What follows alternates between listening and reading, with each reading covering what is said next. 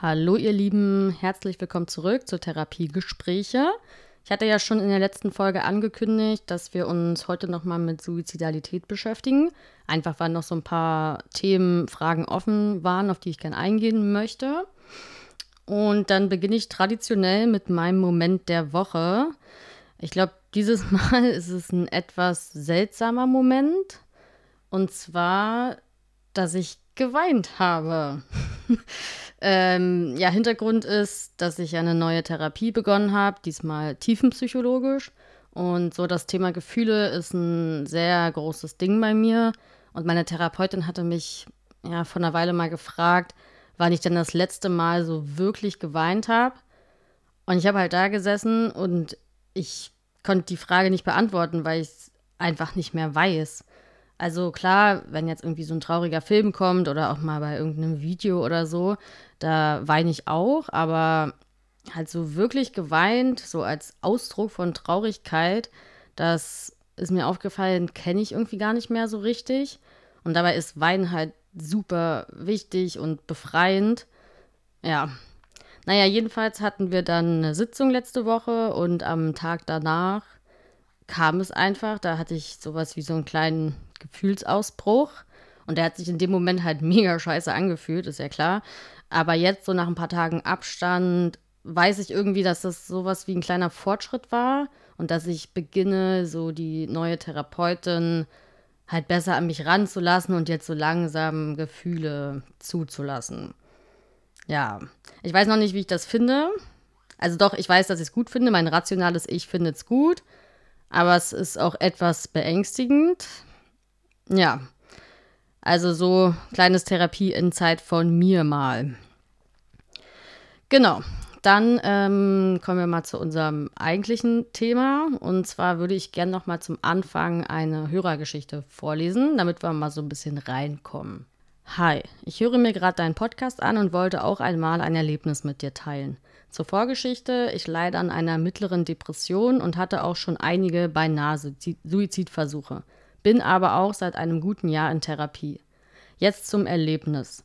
Ein Freund hatte zum Geburtstag in eine Kneipe eingeladen. Wir waren zu viert und kannten uns auch alle. Mit der Zeit stieg der Alkoholkonsum und mir ging es eigentlich sehr blendend. Doch dann überkam mich ein Gefühl der Einsamkeit und ich fiel in ein Loch. Mir ging es so mies, dass ich ohne etwas zu sagen die Kneipe verließ und mich in Richtung See machte, da ich meine Ruhe wollte. Am See angekommen, kam mir dann der Gedanke, in den Kopf, es jetzt einfach zu beenden. Ich blieb an einer Brücke stehen, ich setzte mich aufs Geländer und schaute nur nach unten. Noch während ich mit meinen Gedanken kämpfte, kamen meine Kollegen und fingen an, mit mir zu reden. Ich stieg dann vom Geländer und brach direkt in Tränen aus. Sie brachten mich nach Hause und ich weinte noch die ganze Nacht. Am nächsten Tag hatte ich keine Kraft aufzustehen und blieb von der Schule zu Hause. Die restliche Woche ging ich jedoch zur Schule, da ich nichts verpassen wollte. Seit dem Geschehen treffe ich mich nur noch ungern mit anderen, da es mir unangenehm ist. Erstmal vielen Dank für die Hörergeschichte und für den Mut, das so mitzuteilen. Was ich als erstes so dachte, war, dass ich es immer krass finde, gerade wie unter Drogen und Alkohol sich so die Stimmung einfach von jetzt auf gleich ändern kann und wie intensiv dann auch manche Gefühle sind. Also, das hat man ja in dem Fall jetzt gehört, das kann halt auch ganz schön gefährlich werden. Dann, ähm, ja, das Gefühl der Einsamkeit, da hatte ich ja auch zur letzten Folge gesagt, das ist tatsächlich einer der Auslöser von suizidalem Verhalten und gehört auch zu den Ursachen.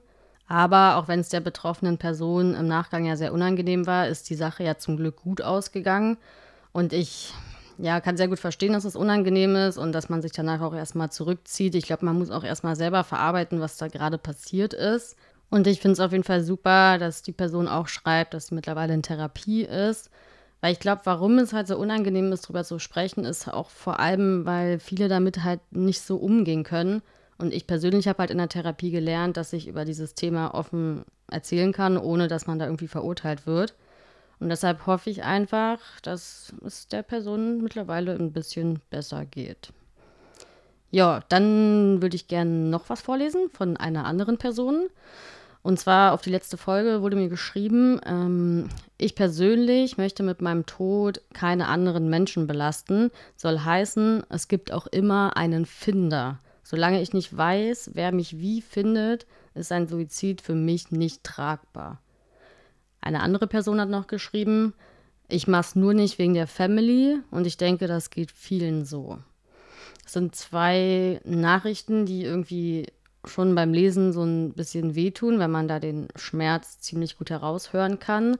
Aber ich habe das so gelesen und dachte, ja, also genau das habe ich halt auch damals gedacht. Also ich, alles, was mich zurückgehalten hat, war halt tatsächlich ähm, das, was man anderen antut, gerade weil es bei mir ja auch der Fall war, dass ich kurz vorher erst jemanden durch Suizid verloren habe und genau weiß, was das mit den Hinterbliebenen macht. Und es ist auf der einen Art irgendwie, irgendwie so schade und traurig, dass man sich für andere irgendwie durchkämpft und dann irgendwie da bleibt, obwohl man es nicht will. Andererseits ist es auch super gut, dass es diese Fähigkeit gibt, weil wenn das das Einzige ist, was einen gerade am Leben erhält, dann ist das zumindest erstmal ein guter Grund, bis es einem halt irgendwann besser geht. Und naja, ich finde, also so ein Satz zum Beispiel zu sagen, hey, das kannst du anderen nicht antun, du kannst deiner Familie sowas nicht antun, bla bla bla.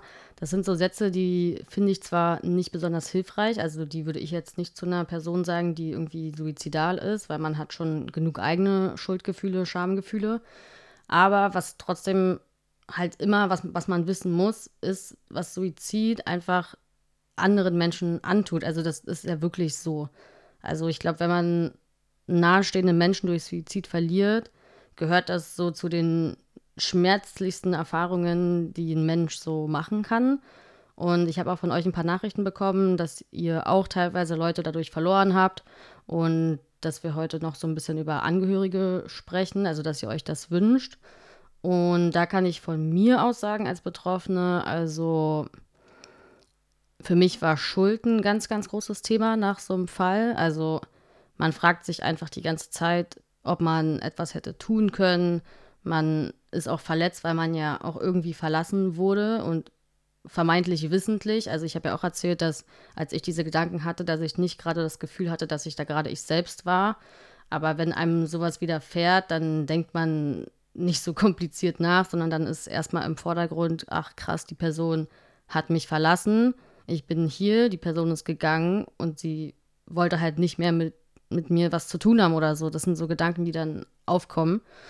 Und auch wenn so ein Suizid, ich glaube, in den aller, aller, allermeisten Fällen niemals persönlich gemeint ist, also zu einer anderen Person, nimmt man es im ersten Augenblick aber immer persönlich. Und Suizid als Todesursache, das wirft halt so extrem viele Fragen auf, man hat eigentlich die ganze Zeit nur Fragen im Kopf. Und wenn jetzt jemand an einer körperlichen Erkrankung stirbt oder irgendwie auf natürlichem Wege, dann macht das irgendwie so Sinn und dann ist es auch traurig, aber man versteht's, weil so ich meine, Tod und Leben, das ist ja irgendwie eins. Aber beim Suizid findet man unter Umständen einfach gar keine Antwort darauf, wieso das jetzt passiert ist. Ja, und dieser Schmerz geht dann oft einher mit dieser Frage nach dem Warum dann mit diesen Schuldgefühlen, es ist eine unglaublich tiefe Verzweiflung. Manche empfinden auch Wut auf den Verstorbenen. Und wie gesagt, also Hinterbliebene, man stellt sich die quälende Frage, ob man den Suizid nicht hätte vorhersehen können, ob man es verhindert hätte können, ob man sich falsch verhalten hat. Und das macht echt ein bisschen verrückt. Also ich habe irgendwann so nach zwei Jahren, glaube ich, aufgehört, nach den Ursachen zu suchen. Ich hatte, also es war schon krass, ich habe nächtelang sämtliche Chatverläufe durchsucht, immer wieder durchgelesen und gehofft, dass ich irgendwelche Hinweise finde. Aber ich habe halt nichts gefunden und das hat mich irgendwann komplett verrückt gemacht. Es hat mich total eingenommen, weil ich jemand bin, ich will Dinge immer verstehen. Und in meinem Fall war es so, dass der Tod sehr, sehr plötzlich kam und niemand wusste warum. Und wenn, dann haben halt auch einige gehofft, dass ich es weiß, also warum es passiert ist. Wir waren uns ja sehr ähm, nah. Und dann gab es auch so einen Moment, da war ich bei ihren Eltern, so einen Tag später, glaube ich. Und haben mich halt irgendwie so die Eltern fragend angesehen und gehofft, dass ich ihnen irgendwas sagen kann, aber ich wusste auch nichts. Und dann irgendwie mit Eltern konfrontiert zu sein, die einfach nur verstehen möchten, warum ihr Kind gerade tot ist und mich dabei dann irgendwie ansehen, das, das ist eine krasse Situation. Ja, und auch im Nachgang, ich wurde halt ständig darauf angesprochen und gefragt, was ist denn passiert? Und ich wusste einfach nie, was ich sagen soll. Und ich war ja auch selber verletzt, weil ich ja nichts mitbekommen habe. Und das war dann so im Nachgang echt, ähm, ja, ziemlich schwierig. Sowas wünsche ich wirklich keinem. Ja, und an alle, die ähnliches erlebt haben, also ich hoffe, dass ihr wisst, dass ihr niemals daran schuld seid, dass es immer verschiedene, viele Faktoren sind, die zu so einem Fall führen und dass es, glaube ich, auch okay ist, irgendwann loszulassen. Also ohne, dass man jetzt sagt, ey, der Mensch war, also ist mir nicht mehr wichtig, ich verdränge das jetzt, sondern einfach, dass man die Frage nach dem Warum irgendwann loslässt. Das kann ich nur ähm, für euch hoffen.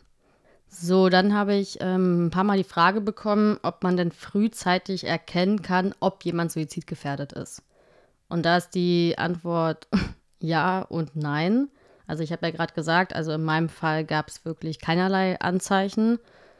Aber es gibt auch viele Fälle, also ich habe gelesen, dass wohl in den meisten Fällen es indirekt immer so ein bisschen angekündigt wird. Und deshalb gibt es schon so ein paar Anzeichen, auf die man achten kann.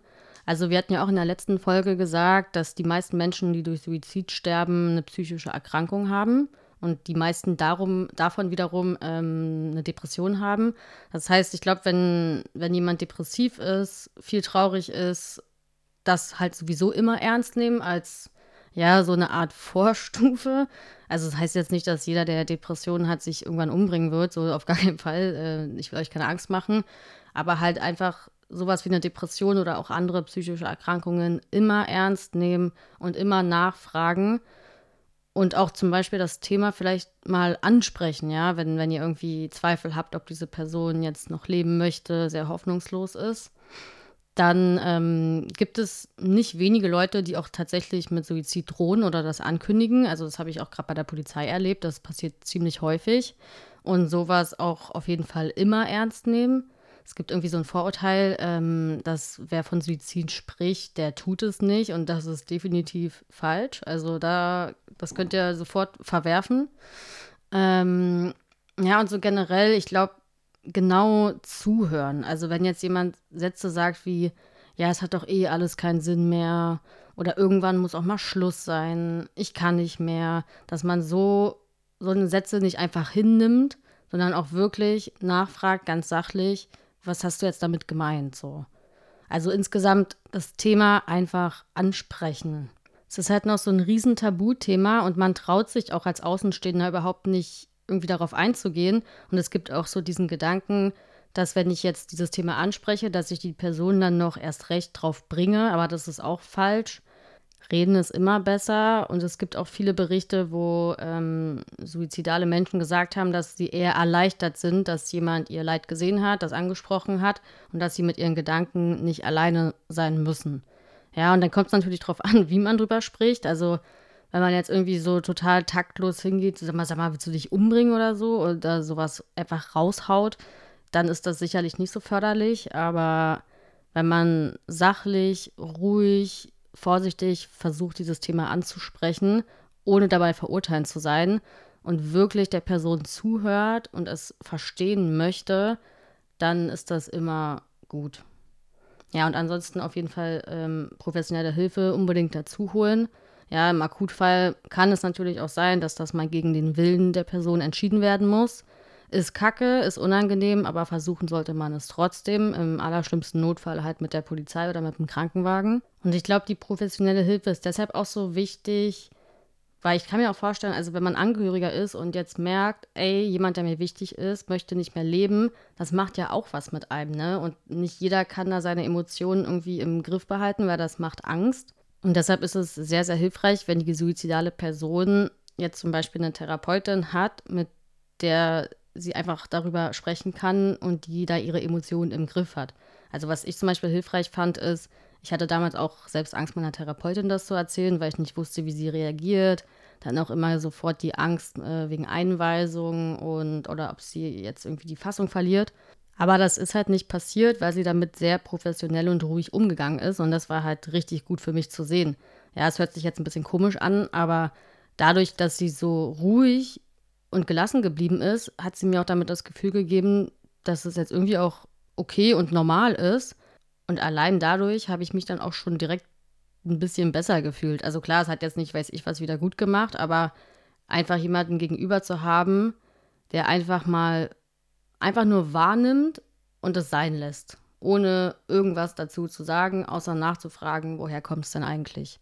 Ja, dann vielleicht noch ein paar andere Anzeichen, die man ernst nehmen sollte. Also auf jeden Fall, das wurde ja auch schon am Anfang in der Hörergeschichte gut dargestellt, ähm, Alkohol, Sucht, Drogen immer ernst nehmen.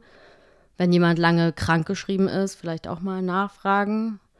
Und was auch mm, ja, ein gutes Anzeichen ist, gut, als, als wäre es jetzt gut, sorry.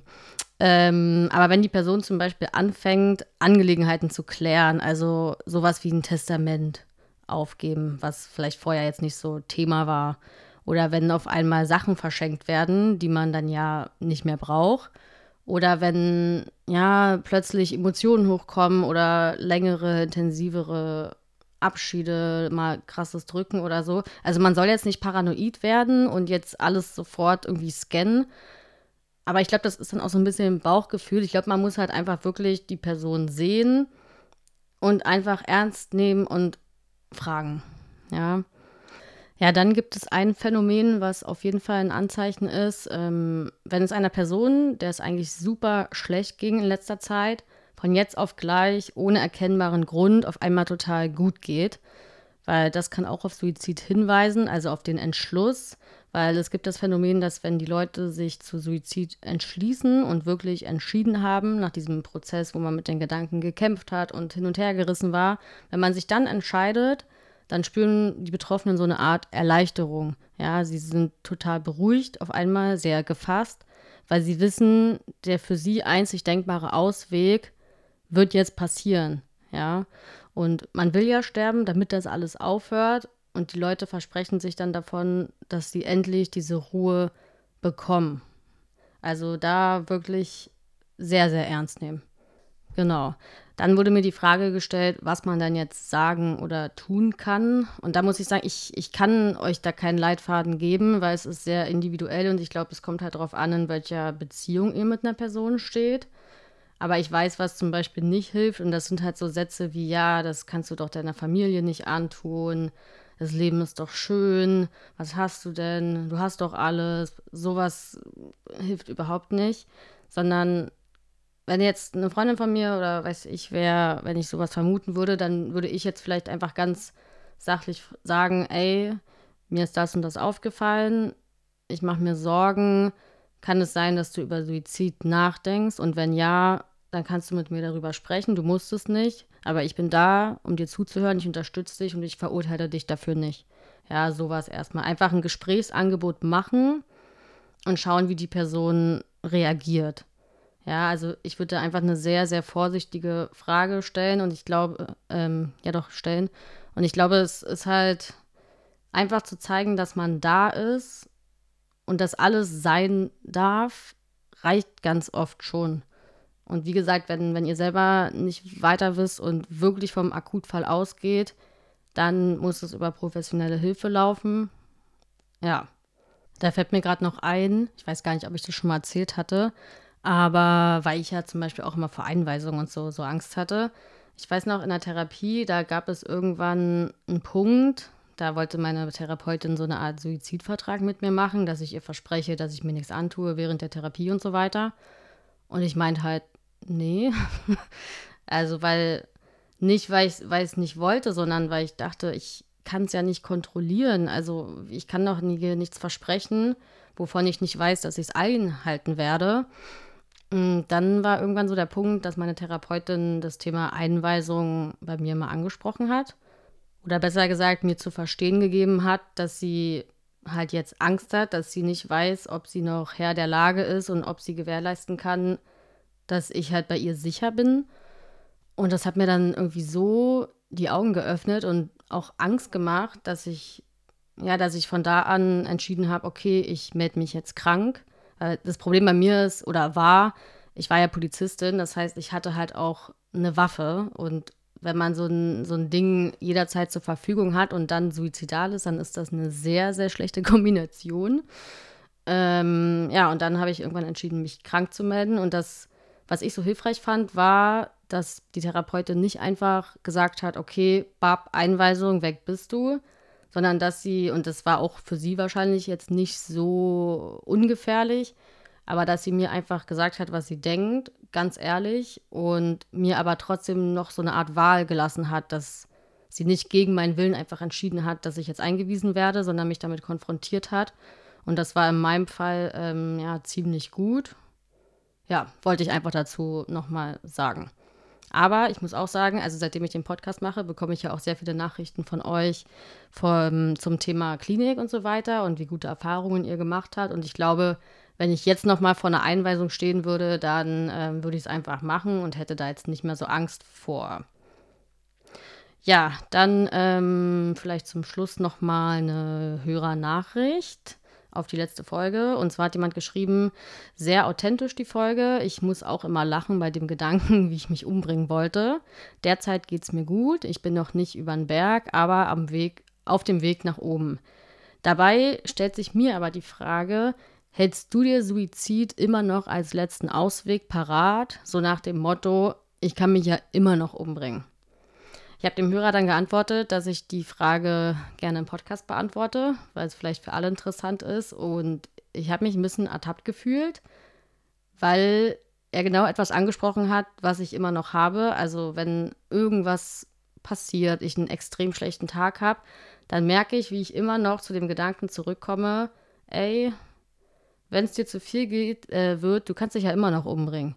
Und es ist schon, ja, so schade, dass es immer wieder dahin kommt. Aber ich glaube auch, dass es etwas ist, das man irgendwann vielleicht überwinden kann. Weil meine Therapeutin hat mir das damals so erklärt, das ist halt mein Notfallausgang. Und sie meinte immer wieder, wenn es in meinem Haus brennt, dann renne ich zum Notausgang, was der Suizid ist. Und sie meinte, es ist ja auch völlig in Ordnung, zum Notausgang zu rennen, weil ich meine, es brennt und du hältst es in dem Haus nicht aus. Aber sie meinte, dass es halt irgendwie schade ist, dass ich nicht auch versuche, ob die anderen Türen, die viel näher dran sind als am Notausgang, einfach mal versuche aufzumachen, um zu schauen, ob ich da nicht auch rauskomme. Ja, so als Metapher vielleicht. Und ja, also ich schätze, es gibt einfach, es wird Menschen geben, die immer wieder daran denken und da immer vielleicht mit zu kämpfen haben.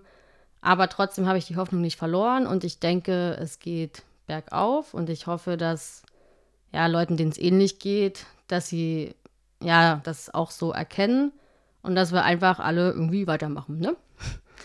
Ja, dann ähm, als letzte Sache würde ich gerne noch euch einen Tipp geben, also einen Buchtipp von mir weitergeben. Und zwar, als der Suizid damals bei mir passiert ist, da wusste ich mir überhaupt nicht weiterzuhelfen. Da habe ich auch noch überhaupt nicht gelernt, wie man mit anderen spricht. Da habe ich alles so für mich selber gemacht. Und mein erster Impuls war, okay, ich, ich brauche gerade irgendwas, irgendwen, aber ich weiß nicht, was ich tun soll. Und dann habe ich gegoogelt, das mache ich immer sehr gerne, und bin irgendwann auf ein Buch gestoßen, das nennt sich ähm, Warum hast du uns das angetan? Und in diesem Buch wird genau dieser explizite Fall Suizid für Angehörige halt beschrieben. Und das habe ich mir damals bestellt und ich glaube so, das war so meine erste Hilfe. Ich habe das Buch, glaube ich, in zwei Tagen durchgelesen und dann halt auch weitergegeben für meine anderen Freunde. Und das fand ich sehr, sehr hilfreich. Also ich kann euch das Buch gerne mal, ich verlinke das einfach in meiner Insta-Story. Genau, also falls ihr sowas mal durchmacht oder so, ich persönlich habe das Buch sehr gemocht. Und ich glaube, es ist auch wichtig, dass Angehörige sich selbst auch Hilfe holen, wenn sie sowas erleben, weil das ist keine einfache Situation. Und ich weiß auch, dass in meinem Umfeld, da sind auch einige andere noch in Therapie gegangen. Dann gab es Selbsthilfegruppen, wo manche teilgenommen haben.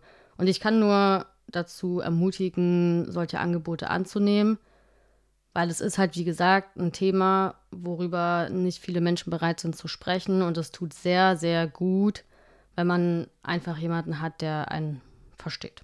Ja, dann würde ich sagen, sind wir heute am Ende der Folge angekommen. Wir hatten jetzt echt zwei Folgen mit härteren Themen zu tun. Da äh, hoffe ich, dass ihr das alles ein bisschen sacken lassen könnt und euch das nicht zu sehr aufgebracht hat und dass ich euch einfach ein bisschen ja das Thema näher bringen konnte und euch ein bisschen mit meinen Erfahrungen helfen konnte. So, da mache ich mir Gedanken, worüber wir demnächst mal so sprechen und ich freue mich, euch bald wieder zu hören.